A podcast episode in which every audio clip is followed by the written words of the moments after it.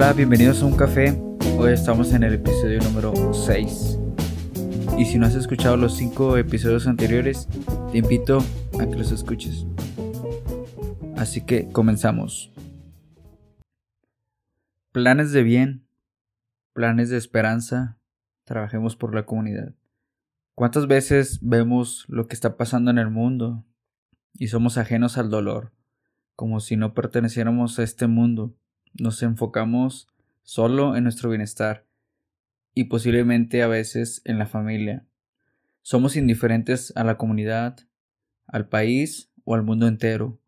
Nos sentimos sin esperanzas, sin futuro y solo le pedimos a Dios por nuestro bienestar.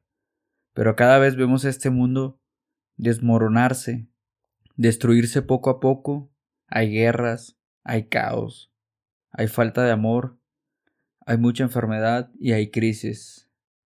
Y quiero preguntarte, ¿pero qué estamos haciendo para cambiar? ¿Qué diferencia estamos haciendo? ¿Qué huella queremos dejar? Creo que la respuesta es simple. Nada. No estamos haciendo nada.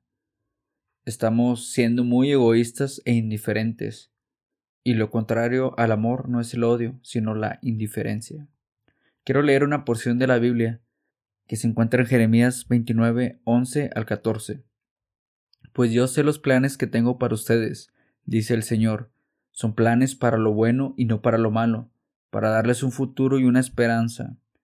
En estos días, cuando oren, los escucharé. Si me buscan de todo corazón, podrán encontrarme. Sí, me encontrarán, dice el Señor. Pondré fin a su cautiverio y restableceré su bienestar los reuniré de las naciones a donde los envié y los llevaré a casa de regreso a su propia tierra. Estos versículos son de mis favoritos. Lo puedo aplicar a mi vida y quiero que le demos ese enfoque. Pero antes quiero contarte qué fue lo que pasó, porque ellos fueron exiliados. En aquel tiempo el rey Nabucodonosor conquistó Jerusalén y se llevó cautivos a los de Judá. Destruyeron el templo y se llevaron, y se llevaron sus utensilios. Jeremías le habla a ese pequeño remanente que está en Babilonia, que era del pueblo de Judá. Edifiquen casas, hagan planes para quedarse, planten huertos y coman de sus frutos, cásense y tengan hijos, multiplíquense, trabajen por la paz y la prosperidad de la ciudad, donde los envíe desterrados, pidan al Señor por la ciudad, porque el bienestar de la ciudad dependerá del bienestar de ustedes. No confíen en los malos profetas, porque dicen mentiras en mi nombre. Permanecerán setenta años en Babilonia, pero luego yo vendré y cumpliré todas las cosas buenas que les prometí. Esto pasó hace más de dos mil seiscientos años, y posiblemente los israelitas se han de haber sentido muy tristes por lo que pasó. Ellos pensaban que nunca iban a ser conquistados, pero fue todo lo contrario. Dios los anima a que hagan su vida de nuevo, a que hagan una nueva vida en Babilonia, que no estén preocupados, que Dios tiene planes para ellos, que lo busquen de todo corazón y lo van a encontrar. Y Dios los va a volver a traer a su pueblo, a Judá, a Jerusalén. Nosotros estamos llamados a trabajar para que prospere toda la comunidad. No solamente trabajemos en, en nuestros propios intereses, sino que trabajemos por la comunidad. Al igual que los judíos en la época, nosotros estamos lejos de ser perfectos, incluso porque estemos sufriendo por causa de nuestra propia falta de fidelidad. Sin embargo, estamos llamados y somos provistos para ser una bendición para las comunidades en las que vivimos y trabajamos.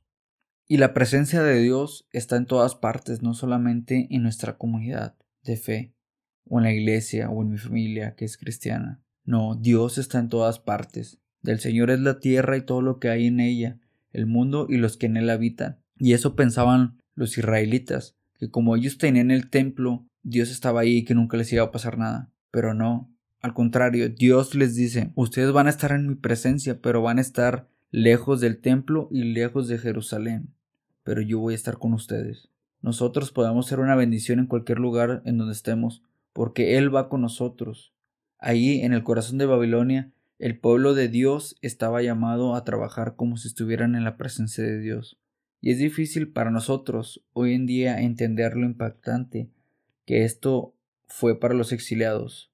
Quizás no, no podamos entender el sentimiento de exilio, pero lo podemos pasar a nuestro presente y nos sentimos exiliados. Pensamos que este mundo no nos pertenece a nosotros por los problemas que hay. Pero no, nosotros tenemos que trabajar por la comunidad. Igual, sigamos sembrando, sigamos sembrando amor, sigamos haciendo el bien. Y quizás estés pensando que esta etapa es la difícil, que no ves la promesa que Dios tiene para tu vida, pero Él te dice, hey, yo tengo planes de bien para ti.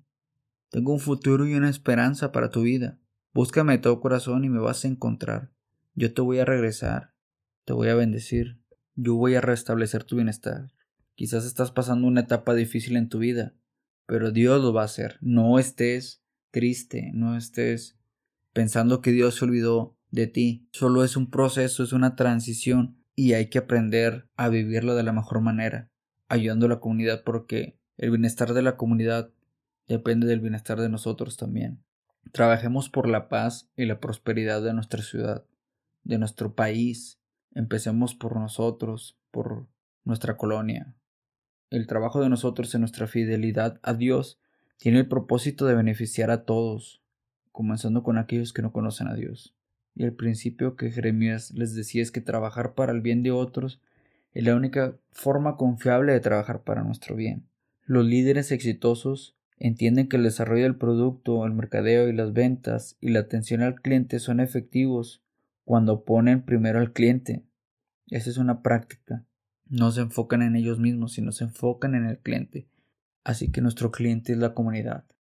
Sigamos confiando en Dios. Y como te mencionaba, no estés pensando que Dios ya se olvidó de tu bienestar, de tus promesas. Él quiere lo bueno para nosotros hay una esperanza y un futuro, pero nosotros tenemos que trabajar por la comunidad. No estemos sentados sin hacer nada, esperando que ya llegue, no. En el proceso o durante esa transición tenemos que trabajar, porque depende el bienestar de la comunidad de nosotros, la prosperidad. Y cuando menos lo pienses va a llegar la bendición, va a llegar la promesa de Dios. Síguelo buscando en tu corazón. Él escucha tus oraciones. Él quiere lo mejor para tu vida.